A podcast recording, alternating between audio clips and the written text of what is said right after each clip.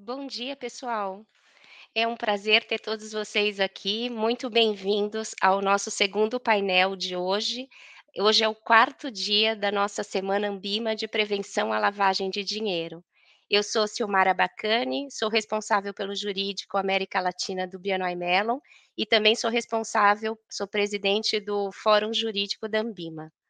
Em continuidade aos trabalhos da nossa semana, que estão super intensos, hoje a gente vai falar um pouquinho das normas de prevenção à lavagem de dinheiro e dos impactos dos prestadores de serviços de fundos à luz da nova regulamentação, aliás, da tão esperada nova regulamentação de fundos, né?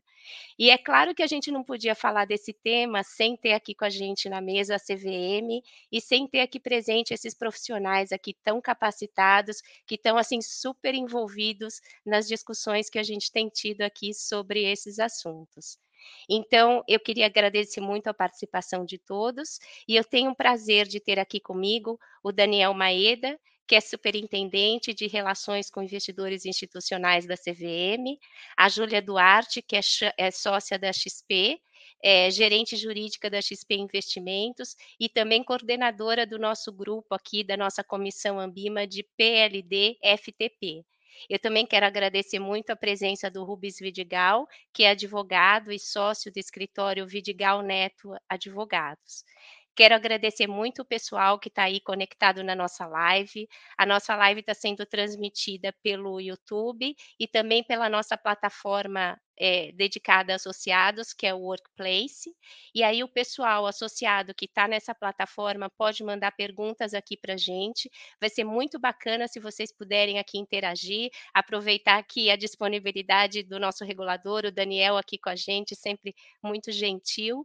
Então, quero incentivar o pessoal a mandar perguntas. A gente também vai ter aqui no nosso chat um link que as instituições que quiserem e não quiserem se identificar podem mandar aqui sua pergunta que a gente também vai responder aqui, não precisa de identificação. Então, sem mais delongas, eu vou iniciar aqui agradecendo mais uma vez, especialmente ao Daniel e todos os demais. E a primeira pergunta aqui vai para o Daniel.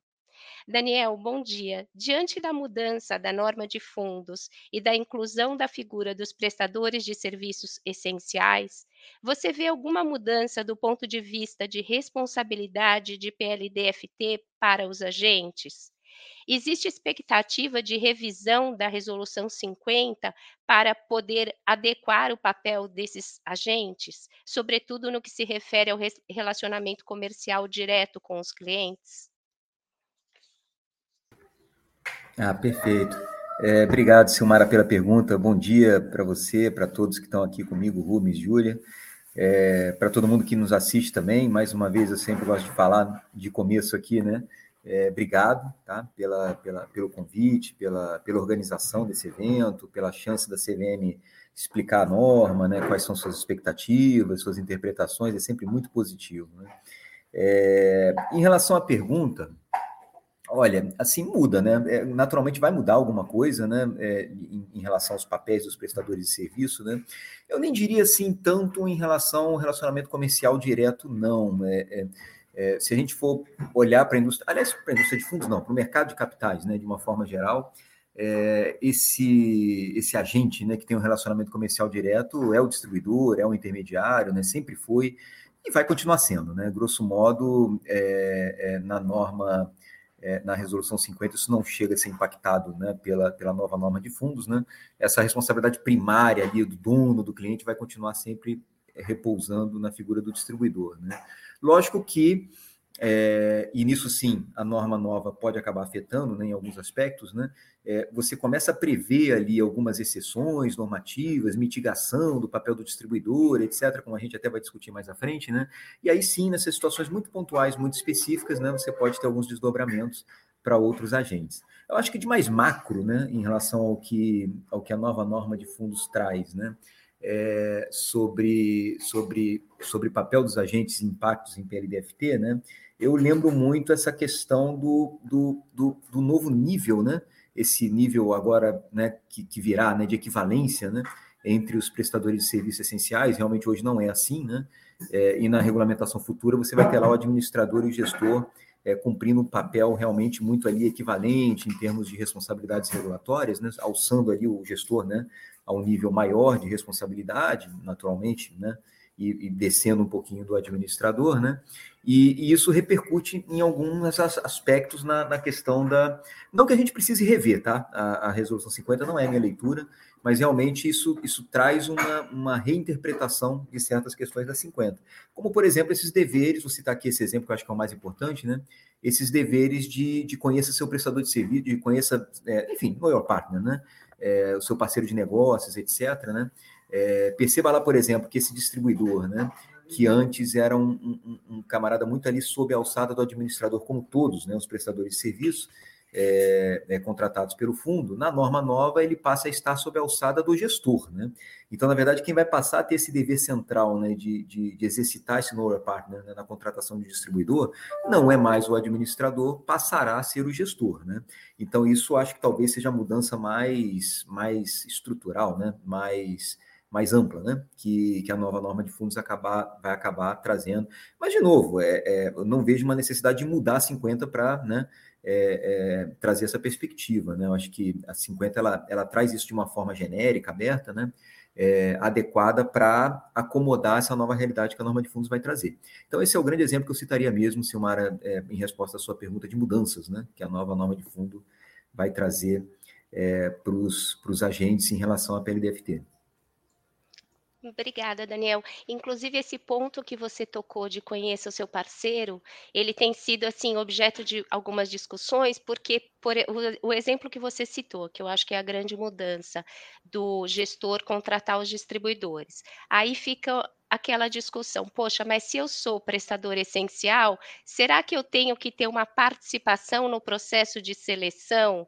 E aí, assim, a conclusão que se chega, e não sei se você concorda, é que isso é uma relação contratual, ou seja, o gestor vai contratar o distribuidor, ele vai ter os seus parâmetros. Se o administrador, contratualmente com esse gestor, quiser estabelecer que ele vai ter um no objection, que ele vai eventualmente querer estabelecer algum critério mínimo, você acha que isso é regulatório ou entraria mesmo no campo das relações contratuais entre os dois essenciais? Uhum. Não, perfeito, Silmar. É bem, bem interessante sua pergunta, né? Com certeza, enfim, na visão da SIM, claro, né? Isso é mais contratual mesmo, tá? É, se o administrador ele quiser continuar, né, tendo alguma alçada, né, sobre, sobre a contratação dos prestadores de serviço que o gestor fará, né, aqui o distribuidor, o consultor é outro exemplo, né? Não tem problema nenhum, né? Ele pode estabelecer isso contratualmente e tal, mas não é de fato aquilo que a regulamentação exige, né? O que a regulamentação agora vai exigir é justamente esses dois prestadores ali em nível, né? É, enfim, semelhante, né, de, de, de, atribuições e responsabilidades, inclusive nesse capítulo, né, de contratação de prestadores de serviço, né, a gente tentando ali remeter para um, olha, o que, que faz sentido, né? Quem é o prestador de serviço realmente que interessa mais para o administrador, né, como custodiante, o escriturador, etc. Quem é o prestador de serviço que interessa, o auditor independente, né? Quem é o prestador de serviço que interessa mais para o gestor, né, como distribuidor, o consultor, etc. E aí cada um vai ter, né, o seu rol de atribuições regulatórias, né, sobre os seus respectivos prestadores de serviço. Isso não impede, você tem toda a razão, Simário, é, que no âmbito ali contratual, bilateral, entre administrador e gestor, os dois são donos é, é, juntos do fundo, né? Exista uma, né? É, uma, uma, uma, linha cruzada ali, né? De enfim, né? Olha, o administrador quer ver sim, né? Algumas questões, né? É, pode, enfim, trazer questões reputacionais para esse administrador, por exemplo, então não quero deixar é, que, um, que, um, que um distribuidor ou um consultor né, entre no fundo sem, enfim, né, passar por um check mínimo, né? E o gestor também, em relação ao administrador, tá? Se ele quiser, enfim, né, é, é contribuir, vou chamar assim, né, nessa due diligence que o administrador vai fazer sobre auditor, escriturador, etc., pode também, não tem problema nenhum, né? Então, é, mas é realmente, será, com certeza, uma questão mais contratual entre os dois. Obrigada. Bom, bom dia, pessoal, tudo bem? Acho que vou pegar a palavra aqui. É, primeiro, agradecer a todos, um prazer estar aqui, uma honra dividir esse painel com vocês. É, vou lembrando um pouquinho do Maída falando, né? Acho que tem uma máxima que a gente sempre fala em PLD FTP, né? Quando perguntam, mas é, então não preciso fazer nada, então o gestor não faz nada, o administrador não faz nada. Não. Sempre o prestador tem, dentro das suas atribuições e competências, é, uma responsabilidade por fazer uma parte do processo de PLD FTP. Né? É, nunca a gente pode isentar por completo um prestador ou um participante, mas também a ideia da norma não é trazer um ônus regulatório, de trazer uma dupla contagem. Os dois têm que fazer agora, então o gestor e o prestador têm, o gestor e o administrador têm que fazer o your partner, ou, ou, ambos têm que fazer o cadastro. Eu acho que a ideia da abordagem baseada em risco e a beleza da nova norma é justamente a gente conseguir trabalhar dentro das suas atribuições e responsabilidades, né? Bom, dito isso, eu vou apimentar um pouco aqui a, a pergunta para o Maeda, colocar ele aqui em maus lençóis, é, e trazer um tema novo que dentro da, da audiência pública, quando a gente foi falar da nova norma de fundo, né, uma grande, um grande anseio do mercado era a relação de alocação. Né? É, não fazia muito sentido no passado você ter um distribuidor, ter um intermediário, quando um fundo profissional estava investindo num outro fundo aberto profissional, né? E a nova norma trouxe, acho que, que mudanças né, com relação a isso. E uma das alterações é a dispensa da figura do intermediário na aquisição de cota de fundo aberto, por outros fundos de investimento, né, desde que o administrador desse fundo investido fique responsável ali pelo PLD FTP, salvo engano, artigo 21 ou coisa que o valha. É, e aí fica na indústria a dúvida, né? Nesse caso, né, você tem, por um lado, a resolução 50, trazendo ali o distribuidor um, com, com, um ônus cadastral maior, dado que ele tem o relacionamento direto ali com o cliente. Então, ele tem todas as regras do anexo B que vão é, servir de input para análise de PLD-FTP. E aí, quando a gente tira essa figura do distribuidor, a CVM fala: opa, nesse caso entra o administrador. O que, que é exigido desse administrador exatamente? É, é o anexo B todo? E se esse administrador, que agora está né, tá numa figura mais olhando outro, outros aspectos, ele não tem mais esse sistema de cadastro, ele pode contratar um terceiro para fazer isso? É responsabilidade dele? É delegável ou não é? é? Pode contratualmente ele falar: não, nesse caso o distribuidor segue fazendo, eu quero continuar, ter figura, continuar tendo a figura do distribuidor.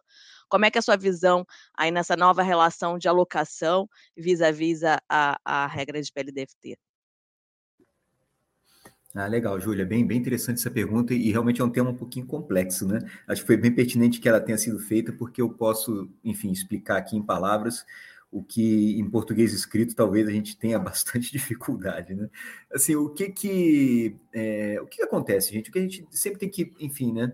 tentar entender né, nessas, nessas situações de exceção, de dispensa, né, é, é, um pouco do racional né, que levou aquilo, o que, que enfim, levou a CVM a decidir daquela forma. Né, e, e nessa, nessa questão específica né, do investimento de um fundo em outro fundo, né, é, a, nossa, a nossa conclusão, quando a discussão aconteceu, era de que, poxa, é, aqui você não está falando muito de uma relação usual, uma relação convencional é, de, um, de, um, de um emissor, aqui no caso fundo, né, um ofertante, ou seja lá como chame, né, e um cliente, né, um investidor. Né? Não é exatamente isso que rola aqui, né, não é muito essa vibe. Né?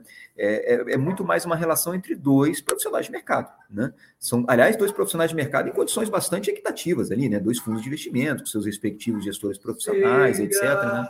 Então, é uma relação muito muito muito única nesse aspecto, né? É, e realmente assim nos, sempre nos pareceu meio assim, enfim, é, fora do lugar, né? Exigir num tipo de relacionamento desses, né? Toda aquela praxe usual, né? Típica de uma relação, é, é mas era o que se aplicava até então, né? De uma relação é, ofertante, fundo, emissor, seja lá o que for, né? E cliente, investidor na outra ponta, né? E, e foi isso justamente que nos fundamentou, né? Essa escolha para falar, olha é, já que não é uma relação comercial né, típica de, de cliente, de investidor, né, tampouco parece fazer sentido, né, ou, ou pelo menos ter custo-benefício, né, que se exige ali no meio esse distribuidor. E aí vê essa dispensa. Né?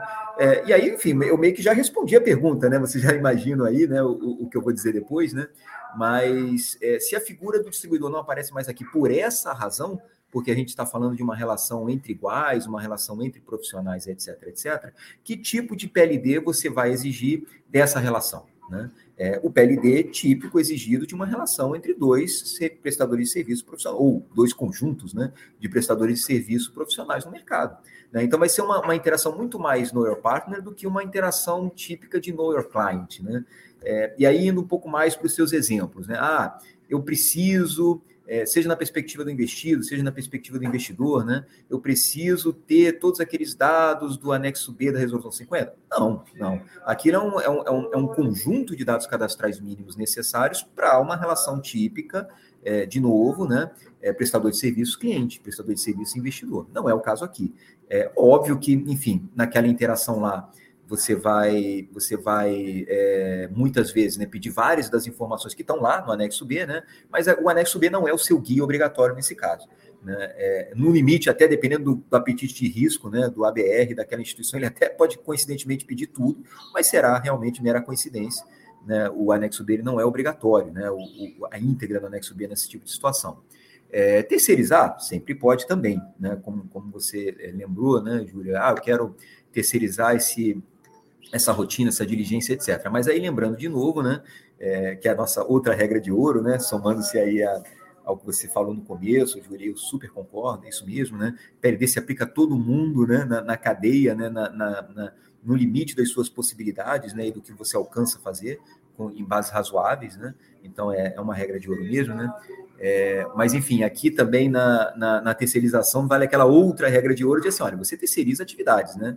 Mas muito cuidado porque você não está terceirizando responsabilidades, né? Então, a responsabilidade ali, é, como a própria norma colocou, né? Ela é, ela, ela passa né, para o administrador justamente porque o distribuidor não existe mais, né? Mas é, essa responsabilidade sempre estará ali com ele, né? Por mais que você delegue parte dessa atividade, ou mesmo a atividade em sua maior parte, né? essa responsabilidade regulatória pelo PLDFT continua com o administrador nesse caso específico. Né? É, então, enfim, é, são alguns exemplos assim práticos bem interessantes que você trouxe, né, Júlia, de como isso acaba repercutindo na prática. Né? É, muita atenção realmente, porque é um tipo de PLD muito, muito, muito peculiar, né? É um PLD ali de, de um parceiro mesmo, de, de, negócios, né? Enfim, é por você, na perspectiva do investidor, né? Está decidindo investir naquele fundo, ou na perspectiva do investido, né? Você está recebendo recurso né, de, um, de, um, de um outro profissional de mercado né, como você. Né? É, e aí, claro, né, perceba também que o que fazer em termos de PLD né, dos dois lados é bem diferente. Né? Assim, é, do lado do fundo investido, muito essa perspectiva, olha, que dinheiro é esse, de onde ele está vindo, né, com que fundamento econômico, etc. E do lado do fundo investidor, né, aquela perspectiva de, poxa, onde é que eu estou metendo aqui meu pé, né, onde é que, onde é que eu estou, é, o que, que eu estou decidindo né, é, financiar, né, é, etc, etc. Então, é, obviamente, também nessas duas pontas as perspectivas são, são diferentes né, de PLDFT, do PLDFT necessário. Né? Eu acho que faz todo sentido. É, não sei se a Sil e, e, o Rubens querem comentar esse, esse aspecto, acho que é um tema novo para a indústria. É, eu queria aqui fazer só um comentário, até que a gente ouviu muito aqui de vários administradores na, nas discussões aqui, que é uma preocupação, Daniel, assim, por um lado, essa novidade que a norma está propondo, que é muito bacana você reconhecer que o fundo, ele não precisa, na verdade, ter a figura do intermediário que você poderia é, fazer a distribuição na forma de alocação, que foi sempre o que a gente quis.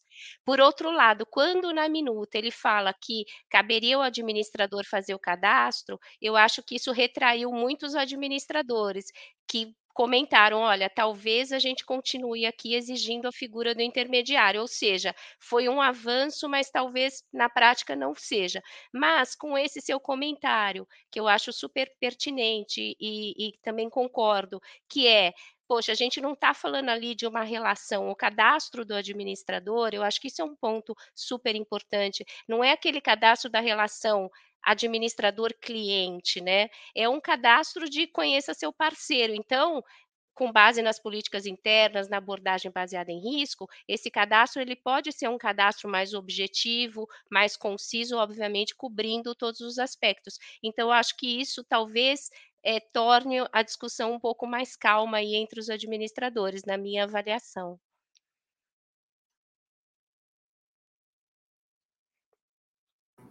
É muito bom, muito bom.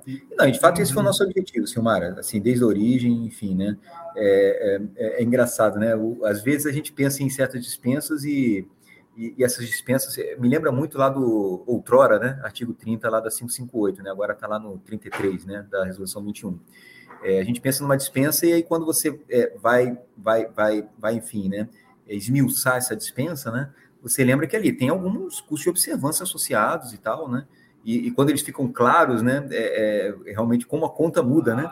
E às vezes aquilo que parecia uma coisa, obviamente, assim, poxa, o mercado todo quer, fala, não, mas espera aí, né? É, o, o, que eu estou aqui falando da história do gestor poder ser distribuidor, né, das cotas do próprio fundo, né? E aí, enfim, né, ele fala, poxa, mas eu tenho que ter PLD, tem que ter suitability, tem que ter cadastro, tem que ter... E aí, opa, pera, não é tão simples assim. Porque não é mesmo, né? Talvez essa coisa não, não, não estivesse tão clara ali, né, no, na discussão, mas acontece. É, é verdade. Eu acho que é um bom exemplo. Eu, eu tinha pensado nisso até como um exemplo, mas eu, eu acabei não citando, mas você tem razão, né? Quando a gente conseguiu essa licença para os gestores poderem distribuir, foi, em princípio, um motivo para comemorar, mas depois a gente viu que não é bem assim na prática, não tem decolado.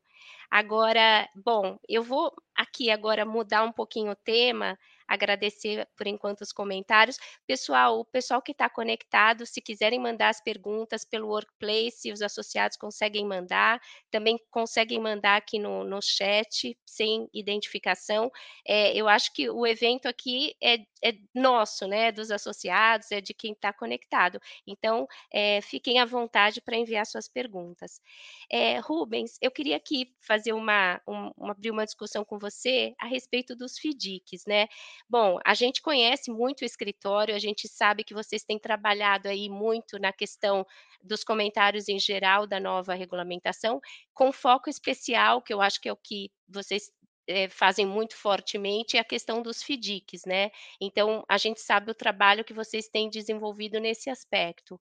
Você podia comentar um pouquinho aqui para a gente, e até aqui igualando os conhecimentos, o que, que você viu ou, nas propostas de mudança ali dos FDICs, da nova norma, e em comparativamente à norma de PLDFT, o que, que você acha que vai funcionar, o que não vai, o que vai precisar de ajuste?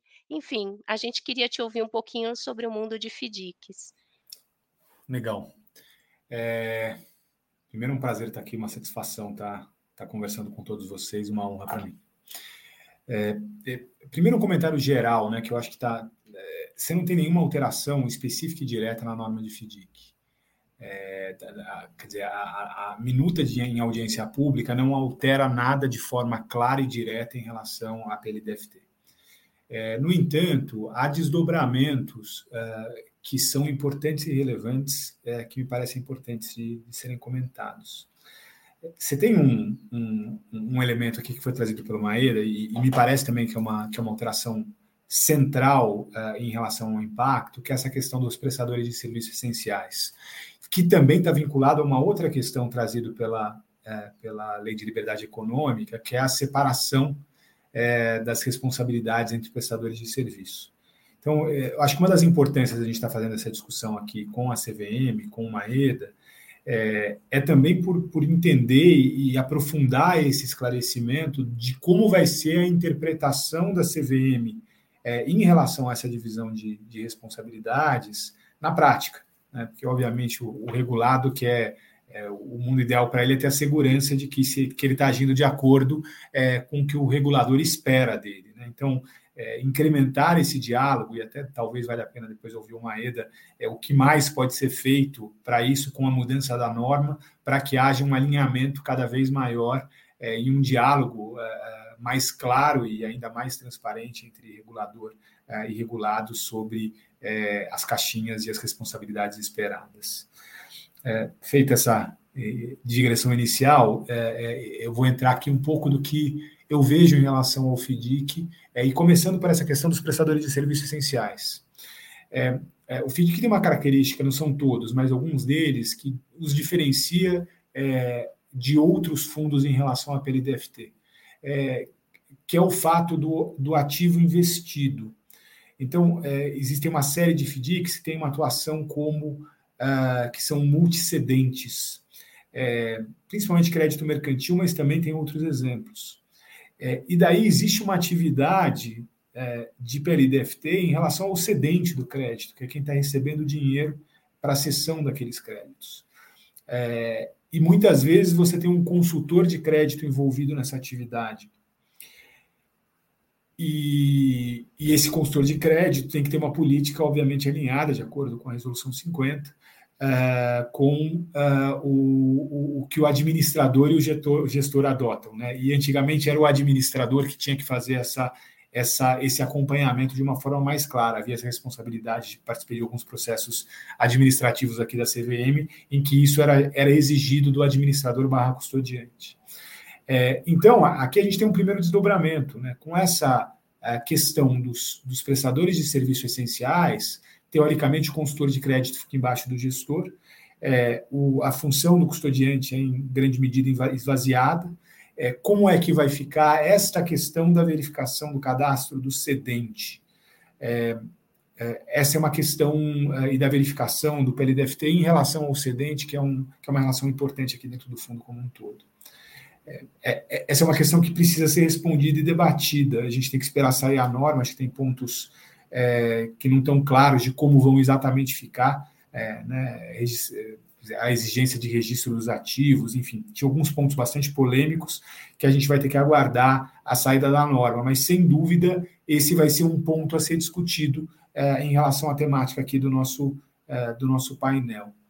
É, eu traria é, um outro aspecto é que isso afeta gestores é, que pode ser impactante, eu acho que uma reflexão também tem que, tem que existir que é em relação à distribuição e o alcance das cotas do FDIC. O FDIC sempre foi um produto para investidores qualificados ou profissionais. É, e com a nova norma, ele passa a ser um produto também de varejo. E você tem uh, muitos gestores no mercado, quer dizer, um costume em relação a essa indústria, de uma distribuição concentrada para poucos investidores institucionais, sei lá, devem ter 50, 100, 150 no máximo, que são é, investidores habituais em, em, cotas de FDIC. Não mais do que isso, talvez até esteja exagerando no número. É, é possível que a gente tenha, é, com a abertura desse mercado para varejo, uma mudança do perfil é, do, do, investidor. E com isso, vai se exigir uma mudança é, das políticas que são adotadas hoje por esses gestores quando, quando eles fazem essa distribuição. Então, essa é uma é, é um aspecto de, de reflexão e que, que as casas têm que estar preparadas é, em relação a, a, essa mudança. Então, essas seriam minhas reflexões iniciais aqui, Silmara, em relação a, a esse tema. Mas, mas eu, eu, gostaria aqui de, de voltar minha pergunta, primeira pergunta para o Maeda. Né? Eu sei que a, que a parte de FDIC saiu do colo dele, já discutimos muito disso no passado, né, Maeda? Mas agora é só com o Bruno. É, mas essa questão da, é, dessa relação CVM uh, ah, e mercado, uh, de entendimento uh, de qual, como vão ser essas divisões de responsabilidade, eu vejo um esforço tremendo aí de vocês para trazer essa clareza. É, queria, queria só ouvir de, de você se tem algo além desses diálogos, ofícios circulares, é, algo além disso para que a gente ainda tenha mais clareza e mais segurança na, na, tomada das decisões internas aqui, especialmente na orientação dos, dos prestadores de serviços fiduciários em relação a isso. Não, per... Perfeito, Rubens. É, sem problema. Posso comentar brevemente, sim, né? E com esse disclaimer, né? De fato, assim, de que o, o FDIC em específico não está mais comigo, né? Tanto os FDICs quanto os imobiliários, né? Eles estão lá agora com o Bruno Gomes, né? a gente agora compartilha né, essa indústria de fundo. Vocês não param de crescer, né? A gente tem aqui que dar o nosso jeito dentro de casa, né? Mas assim, o que que, o que, que eu posso comentar né, em relação a isso? De fato, assim, é, é, é bem justo assim dizer que, que essa mudança normativa que, que a gente está fazendo agora, né? É, é uma maior mudança normativa assim da, da, história da regulamentação de fundos, né? Realmente tem muita coisa muito diferente, muito estrutural, né? que está mudando aí é, responsabilidade limitada, que é um negócio secular aí, né? Sempre desejado pela indústria, mas enfim, só alcançado agora, né? Classes e subclasses, que muda toda a forma da indústria de operar, né? Inclusive esse relacionamento entre fundos, né? É, isso vai ganhar novas formas, com certeza, né? Muitos feeders, é, principalmente esses que existem com o propósito de, de segmentar passivo, etc., vão perder o sentido de ser, né? Então, quer dizer, é, obviamente, essa questão também da responsabilidade dos prestadores de serviço. A gente foi muito ambicioso, né, e com muita coisa ao mesmo tempo, né? É verdade, assim, eu, eu, eu concordo com isso também, né? E, e aí é, é natural, tá, gente, que, que todo mundo sinta um certo frio na barriga, né? Porque é, num cenário de tanta coisa mudando tanto, né? É, como é que a CVM vai enxergar tudo isso, né? Na prática, nos detalhes, nos casos concretos à frente, né? É, você já conhece a nossa abordagem, eu acho que o Bruno também age, né, tem uma abordagem muito parecida com a historicamente que assim sempre teve, né? É, a gente tenta sempre estar muito junto do mercado, né? Assim, respondendo as dúvidas é, de forma rápida, né? Enfim, recebendo, né? Até em reuniões, inclusive, né? É, soltando muitos ofícios circulares, né? Você lembrou bem, né? Assim, realmente é uma área assim historicamente sempre teve essa tradição, né? De, de editar muitos ofícios circulares, né? É, e continuam sendo, né? sei lá, uma dúzia por ano, talvez, na média, né? E bem acima até da média, né, do, da, da CVM, né? Até porque essa indústria exige, né? É uma indústria muito dinâmica, muda muito, né? E, enfim, né? Naturalmente também, é, não posso dizer que não seja, né? É, os processos sancionadores acabam sendo também um, um, tipo de guidance ali, né, para o mercado. Mas esse, desse particularmente, eu não gosto muito, né? Assim, de usar como como guidance, porque é um, é um tipo de, de, de, de, processo assim que pode mesmo né, gerar muito ruído com o mercado em relação a, a como a CVM interpreta, porque ele, ele costuma se justificar em particularidades muito únicas daquele caso concreto, né? E aí o mercado sempre lê aquele processo sancionador e fica extrapolando aquilo, né? Fala, poxa, mas então se decidiu desse jeito aqui nesse sancionador, então quer dizer que assim interpreta isso dessa forma para o caso geral? E fala, não, gente, sempre que eu falo assim, ó, calma, né? Os casos concretos de sancionador, eles são muito particulares, eles têm questões muito, muito únicas dele ali, né? Então essa extrapolação é sempre muito perigosa, né? Mas assim, não, não deixa de ser, né? Uma fonte de direito, claro, né? Para a indústria de fundos, eu não vou negar isso, né? É, mas, assim, o, o, o que realmente eu posso pedir né, para a indústria né, é, é, um pouco de paciência mesmo, né? Porque, assim, é, volto para o meu ponto inicial, né? São muitas mudanças, né? E mudanças muito estruturais, né? Essa coisa mesmo que você mencionou, poxa, como encarar gestor e administrador nessas questões dos seus deveres, né? É, fiduciários, inclusive, né? Ambos têm, né? Muito fortes, né? É, é, daqui para frente, né? Nossa, é um campo aberto, assim, gigante, né? É, com essa nova regulamentação mesmo, né? Por mais que a gente tente ser claro na norma, né? Mas nunca vai conseguir, né? Assim, enfim, avançar para todos os assuntos, né? Então há que se ter mesmo, né? Uma certa paciência. A gente vai continuar aqui na nossa pegada, né? De, de, de olhar as situações, acompanhar muito de perto. A supervisão ajuda muito nisso também, né? É, essa tradição que a gente tem agora também com o apoio da MIMA e o convênio, né? É, de uma supervisão muito intensa, né? Ela, ela antecipa as questões, né? ela, ela expõe né, de forma mais é, é, de forma mais assim expressa e, e, e, frequente, né? O que, que a gente entende, né, sobre os casos, né? Não envolvendo de novo necessariamente sancionadores, né? Ainda numa tônica, né, de orientar, educar e tudo, né? Então assim a supervisão obviamente cumpre um papel fundamental nisso tudo, né? É, mas é isso, assim, é, só o tempo, né? Vai, vai, vai dar um pouco mais de clareza e, e substância, né?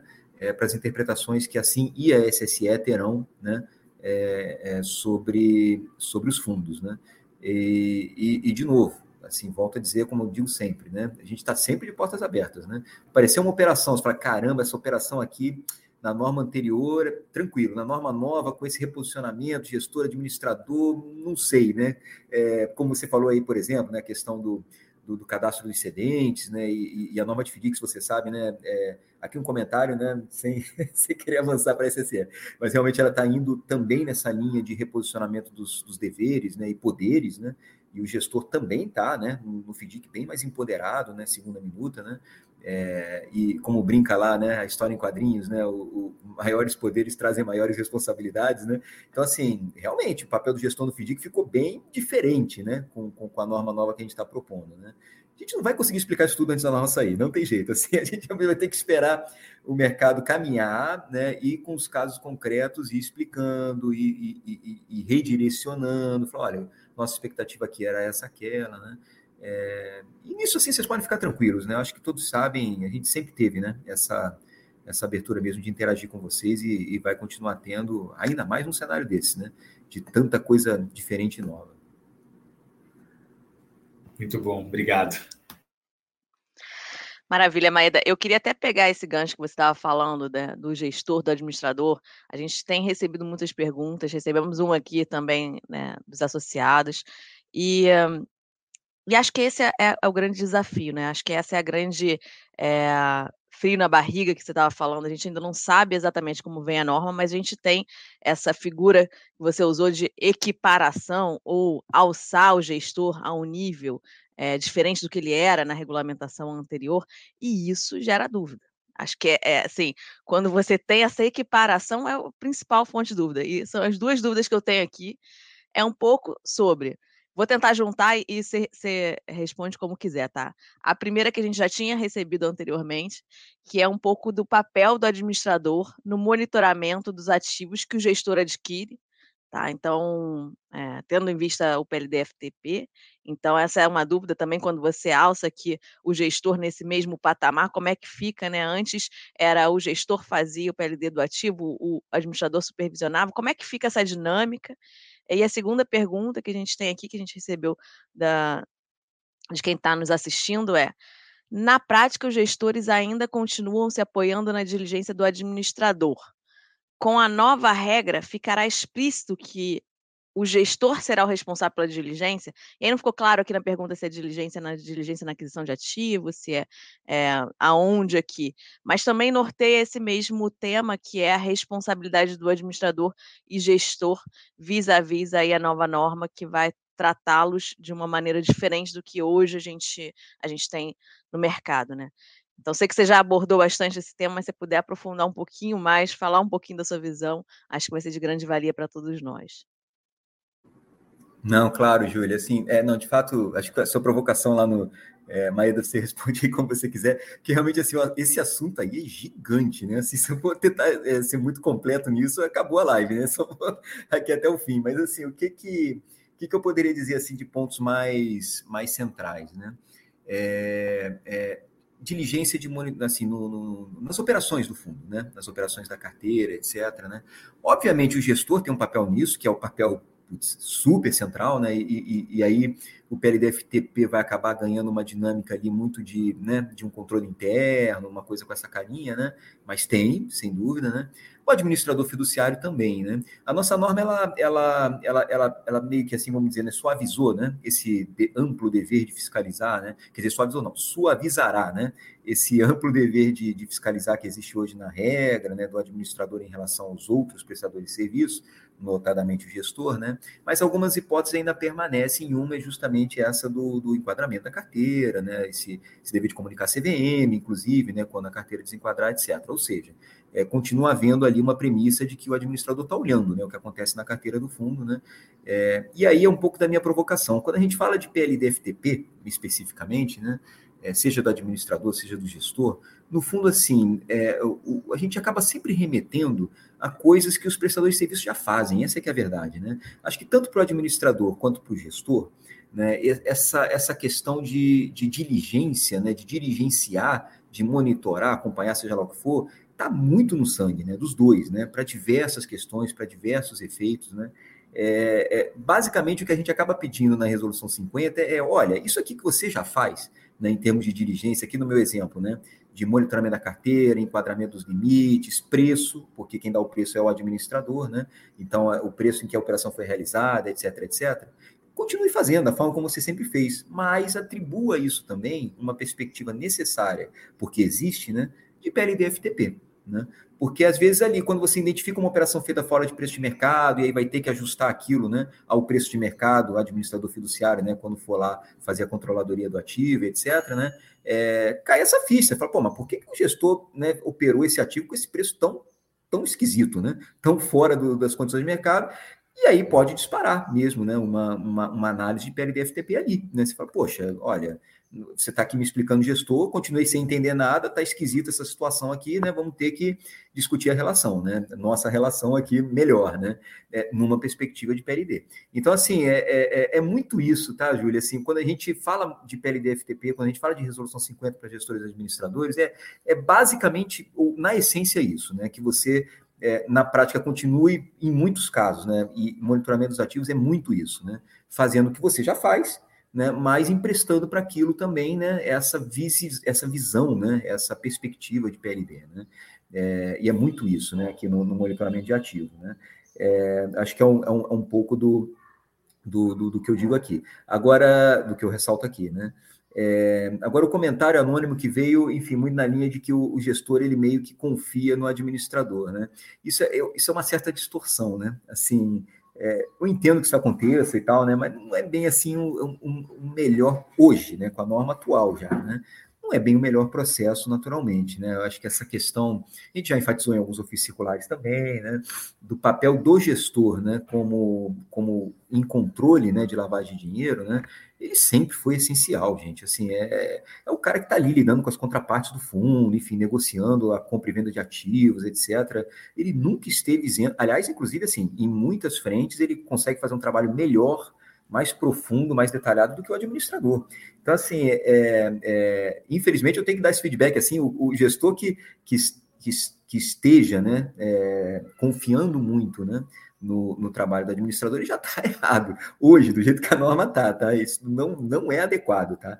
Ele deveria prestar um pouco mais atenção. É, e, e, veja que o sistema de PLD-FTP é muito isso, né?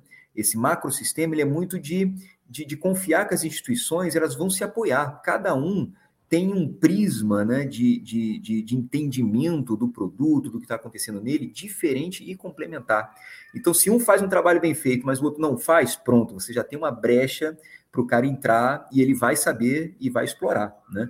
Então, assim, todo mundo tem que realmente se ajudar nisso aqui, né? Cada um com, com a parcela que vê, né, do que está acontecendo e fazendo as suas respectivas comunicações. Quem, quem vai fechar esse quebra-cabeça né, e criar um relatório em cima disso é o COAF, né? Não cabe a nenhum, a nenhum de nós, justamente porque nenhum de nós tem a visão do todo, né? Mas é, é, se, se uma dessas partes não faz o, o, o que deveria fazer, pronto, você já tem um buracão lá né, no, no COAF, ele não consegue fechar o caso. Né? Então, é, é, é, esse é o apelo que eu faço. Né? É, mesmo com a norma de hoje, gestor, né, você aí que está confiando demais no fiduciário, né, não faça isso, pelo amor de Deus. Existe um trabalho que só você pode fazer, né, que o fiduciário não vai conseguir fazer. É, e esse exemplo do monitoramento dos ativos é muito isso. Né? Claro que existe ali um. Né, é, quando você monitora enquadramento, quando você monitora preço, etc., existe um algo que você consiga fazer, mas você, o, o, fiduciário não vai conseguir fazer nesse capítulo o mesmo trabalho que o gestor poderia. E aí fica esburacado, gente. Assim, é, é, por favor, gestor, preste atenção nisso e se não faz, faça. Né? Não espere, inclusive, a nova norma de fundos, não, porque já está errado. Assim, faça isso desde já. Comece a ter suas próprias diligências assim independentes né, é, e complementares às do fiduciário de PLDFT, que, que vai ajudar muito o sistema né, de controle disso. Eu lembro no passado, Maída, a gente denunciando a idade aqui, né? É, os gestores, é, acho que, que a maturidade da indústria naturalmente traz uma, uma responsabilidade, um controle maior. Mas você via aqueles gestores que falavam assim: não, não, vamos tentar passar a operação. Se o administrador bloquear, aí, aí não pode, né? Mas ficava sempre aquela intenção do gestor, né, de, de, de testar o administrador, porque tinha essa visão de que o administrador era que era o responsável por dizer se pode ou não, né? Ele era o cara ali que estava tentando fazer a melhor operação, que era a operação que era que ele escutou, que tinha isso, que tinha aquilo. Quase que um sabor no, no, no conseguir fazer passar passar pelo crivo do, do, do, administrador sem tomar uma bola preta, né?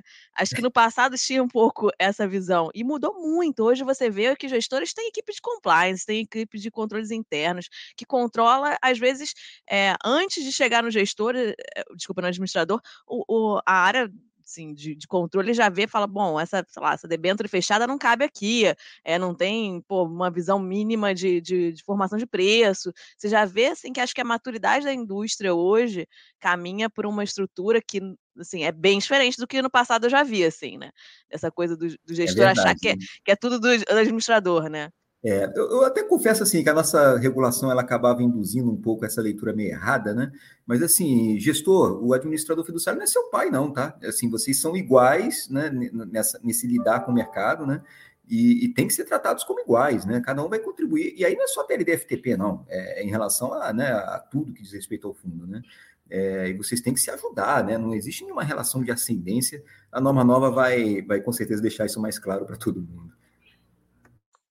Muito bom, excelentes comentários, realmente esclarecimentos muito bons. Acho que isso é muito bacana, porque eu acho que vai ter que ter uma mudança mesmo de cultura, um aprendizado de todos nós, né? Porque ainda eu concordo com esse avanço todo que a Júlia citou, também presencio, mas eu acho que a gente ainda vai ter que mudar muito o comportamento e a nossa cabeça de entender agora que os 2 players vão estar ali, são essenciais, são iguais, mas muito bacana, acho que que essa parte aqui foi foi muito esclarecedora. Chegou uma pergunta aqui pelo pelo nosso chat, que eu vou dirigir aqui para o Rubens. A pergunta é a seguinte, Rubens: se na nova norma, como seria a segregação da consultoria e gestora? Cadastro cedente gestor e consultoria e consultoria. CVM, a consultoria deveria ser regulada? Há uma previsão para esse ponto? Então, isso tudo ali no espectro dos FDICs, a pergunta é como fica essa história da gestão da consultoria. Vamos lá. É, a primeira resposta objetiva, né? A, consultora é contratada pela gestora. A gestora, é, você tem os prestadores de serviço essenciais, o administrador e o gestor. É, a consultora, hoje em dia, na norma, já está previsto que ela é uma auxiliar da, da, da, gestora no exercício de suas funções. Isso vai ficar mais claro, mais explícito, e a contratação passará a ser feita diretamente pela própria gestora. É, então, da perspectiva prática, é isso. E daí entra aquele ponto que eu mencionei na, na, no, no, meu comentário inicial. É, puxa, é, e daí você tem também um esvaziamento da figura do, do custodiante, determinadas verificações como critério de elegibilidade podendo ser feitos é, pelo gestor, é, enfim, o gestor é aquele próximo do ativo, né? Nas discussões, discussão que eu tive com o Bruno Gomes ano passado é, sobre a norma, Cláudio Mais também, é, era isso, né? Por que, que é essa mudança da norma? Porque o gestor de fato está mais diretamente relacionado, mais próximo do ativo, ele consegue fazer uma avaliação melhor disso e tem as responsabilidades em relação a esse ponto.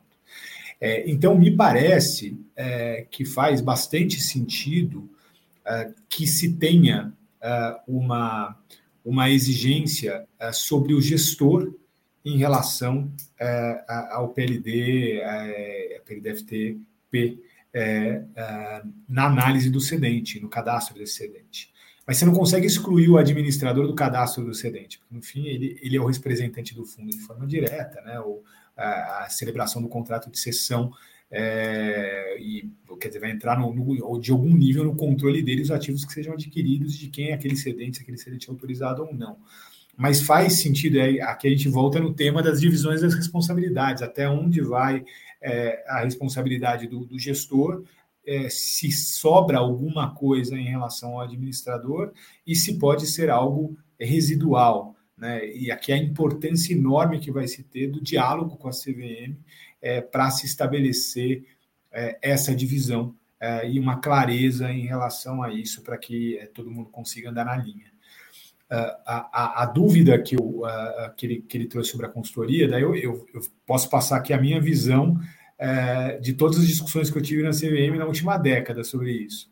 É, previamente a, a, a 558, é, se discutiu bastante essa questão de se regular os consultores. É, e, e, a, e a, a, o caminho da CVM foi, foi, foi exatamente o contrário. É, foi é, aumentar a regulação dos gestores, elevando a exigência em cima dos gestores, é, para que os gestores diminuíam o número de regulados, para se conseguir fazer uma fiscalização de forma é, mais assertiva, é, para que daí os gestores façam, ou, e os outros, a, a fiscalização dos terceiros que eles vão ter, que eles eventualmente para qual eles subcontratem é, algumas atividades que devem ser exercidas originalmente por eles. É, eu não vi, não enxerguei do, de todas as conversas que eu tive uma mudança é, do entendimento da CVM sobre isso. Talvez uma EDA em relação a isso espe especificamente consiga é, trazer algum comentário. É, não, de fato, esse capítulo do anexo do Edfidix está correndo mais lá com o Bruno Gomes e o, e o Cláudio mesmo, né? Mas até onde eu acompanho, é, continua sendo essa filosofia mesmo, tá, é, de, de, de, enfim, né? Pesar um pouco mais ali no gestor, né, no, seu, no seu grau de, de responsabilidades, como eu brinquei aqui agora há pouco, né? É, isso também vale para os FDICs, né? E isso vai acabar é, abarcando o consultor por via indireta, né? É, é, é, enfim, é, com essas exigências do gestor, né, de, enfim, é, acompanhar esse consultor, entender melhor, né, não só para perder FTP, né, aí, obviamente, é uma regra é, mais ampla, né, nesse sentido, né, mas, até onde eu sei, realmente não, não, não se mudou ainda, mas isso não subiu para o colegiado, tá, esse ponto específico ainda não foi discutido com o colegiado, então a gente não tem uma visão final da CVM sobre isso mesmo, né. Perfeito. Perfeito. Obrigada, Rubens. Obrigada, Maeda. E chegaram aqui algumas perguntas sobre a distribuição pelo gestor. Eu acho que eu vou aqui dar uma, vou, vou juntar as duas porque elas estão no mesmo sentido. Ah, uma delas é, bom, o gestor passa na nova norma a contratar os distribuidores e a pergunta é se o administrador deveria ou não fazer parte desses contratos. E ainda nesse sentido do gestor contratando o distribuidor, se ele passaria a ter autoridade para também fazer o credenciamento dos agentes autônomos. Não, tá bom. A, a, primeira pergunta é mais simples, né? Assim, eu acho que tem até conexão com, com o que a gente discutiu no começo, né, Silmar? Assim, não, não, não tem necessidade de que o administrador ele, ele apareça né, nesses contratos é, pelo menos pela regulação da CVM, mas nada impede, caso ele queira, né, de novo aí uma questão contratual bilateral entre ele e o, e o gestor, né, é, de continuar aparecendo. Agora, de toda forma, sim, né, e, e, aí sim vale, vale deixar isso, isso pontuado, né, é, se o gestor for sozinho na contratação desse distribuidor, né, ele tem que deixar o administrador ciente né, de que essa contratação foi feita porque o administrador ainda continua com esse dever geral de manter, é, por exemplo, o cadastro do fundo atualizado na CVM, né? E, e, naturalmente, se o gestor contratar um distribuidor, né, e, e, o administrador não estiver acompanhando isso muito de perto, né, esse cadastro do fundo vai ficar, né, é, desatualizado, errado, etc, né? Isso, obviamente, não pode acontecer. A gente, CVM, inclusive, regulador, precisa saber, né, quem são esses distribuidores que o gestor está é, tá contratando para aquele fundo em específico, né? É, é, e isso não vai mudar né, com a norma nova. Então, só esse aspecto aí bem operacional, mas é importante, né? É, ainda que o gestor e o administrador de comum acordo, né? É, optem por uma saída em que cada um contrata os seus, né, de forma independente, assim, sem, sem a assinatura né, do outro, essencial, né, no contrato, sem problema, mas mantenha sempre o administrador informado desse contexto geral, né, para ele, é, enfim, igualmente manter a CVM informada, né, do que está acontecendo com o fundo, né. Em relação à questão dos agentes autônomos, assim, aí, aí eu realmente tenho que dar um passo atrás antes, né? Porque o que acontece? Quando a gente passou a prever a possibilidade do gestor distribuir as cotas de fundos, né, lá no artigo 30 da, da 558, já havia uma vedação num parágrafo específico, né? Primeiro, segundo, não lembro, mas enfim, já havia uma vedação lá num parágrafo específico de, de, de que o gestor contratasse diretamente agentes autônomos, né? E por que, que a gente tomou aquela aquela decisão regulatória, né? Isso, isso não, não foi nem trazido pela CIM em particular, mas pela SMI, né? Que tem essa, essa, essa atribuição sobre os agentes autônomos, né? E era um ponto realmente, né? E a gente optou por seguir assim. É, é, toda a arquitetura de funcionamento do agente autônomo ela acaba sendo muito apoiada nesse, nesse dever geral de fiscalização que o intermediário tem sobre ele, né? Os intermediários clássicos, né? Corretoras, distribuidoras, etc. Né? E, inclusive, enfim, você, quem trabalha como agente autônomo sabe, né, esse, esse suporte do intermediário, ele vai bem além até, né, é, da, da, mera questão da fiscalização, e às vezes dá suporte ali oferecendo a plataforma, os sistemas, os controles, enfim, né, é, leva o agente autônomo até a aderir, né, aos próprios códigos e políticas desse intermediário. Então, essa relação, ela é muito é, histórica, né, antiga e tal, né, já bem consolidada, né, é, é, e, obviamente, não é um tipo de relação que a gente autônomo tenha com o gestor, né? É, ordinariamente, até porque é um mercado, enfim, por questões aí estruturais históricas também, muito mais pulverizado, né?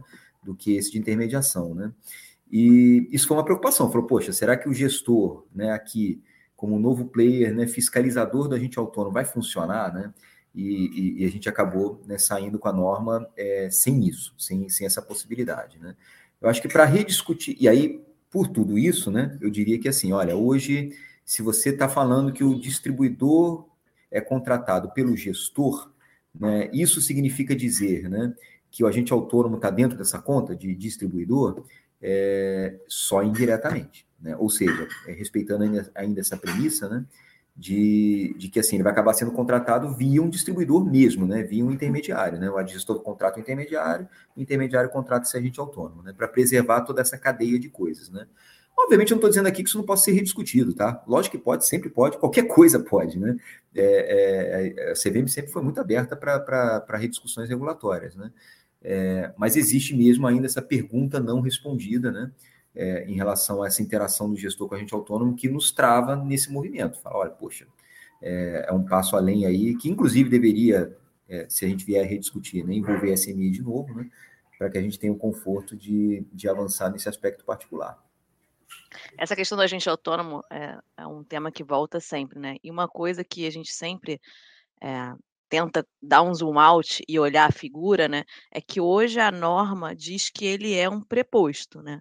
Ele representa alguém, ele não é um participante do mercado autônomo com é, atribuições e responsabilidades de distribuição proprietária, né? Ele é um representante de um distribuidor, ele é um preposto de um distribuidor. Então, nessa cadeia, é, e, várias vezes, até nos fóruns da Ambima, surge isso. Ah, tem um agente autônomo que está prestando um serviço de back-office, de fazer cadastro para é, é, vários, várias assets ou, ou para, enfim, administrador. E a gente sempre fala, eu e a Sil, a gente fala, bom, ele não tem problema nenhum em fazer, qualquer pessoa pode ser terceirizada para fazer uma atividade A, B ou C. Agora, como bem o Maeda colocou, o que não é terceirizável é responsabilidade. Né? É, a responsabilidade é do distribuidor. Ele é um preposto do distribuidor. Então, você está colocando o agente autônomo na jogada ali, ele não vai ser o distribuidor originalmente, ele vai ser um preposto de um distribuidor. E aí vai ser né, enfim, de uma corretora, de uma distribuidora, mas ele autonomamente ele não pode ter essa responsabilidade da resolução 50 ali de fazer o cadastro. Quem é responsável pelo cadastro, PLD? Ah, é o agente autônomo? Não, é o distribuidor.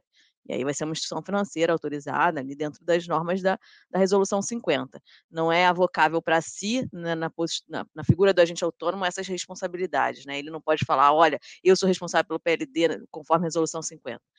Quem é? É o distribuidor. Né? Ele é o preposto distribuidor. Acho que essa digressão é sempre importante.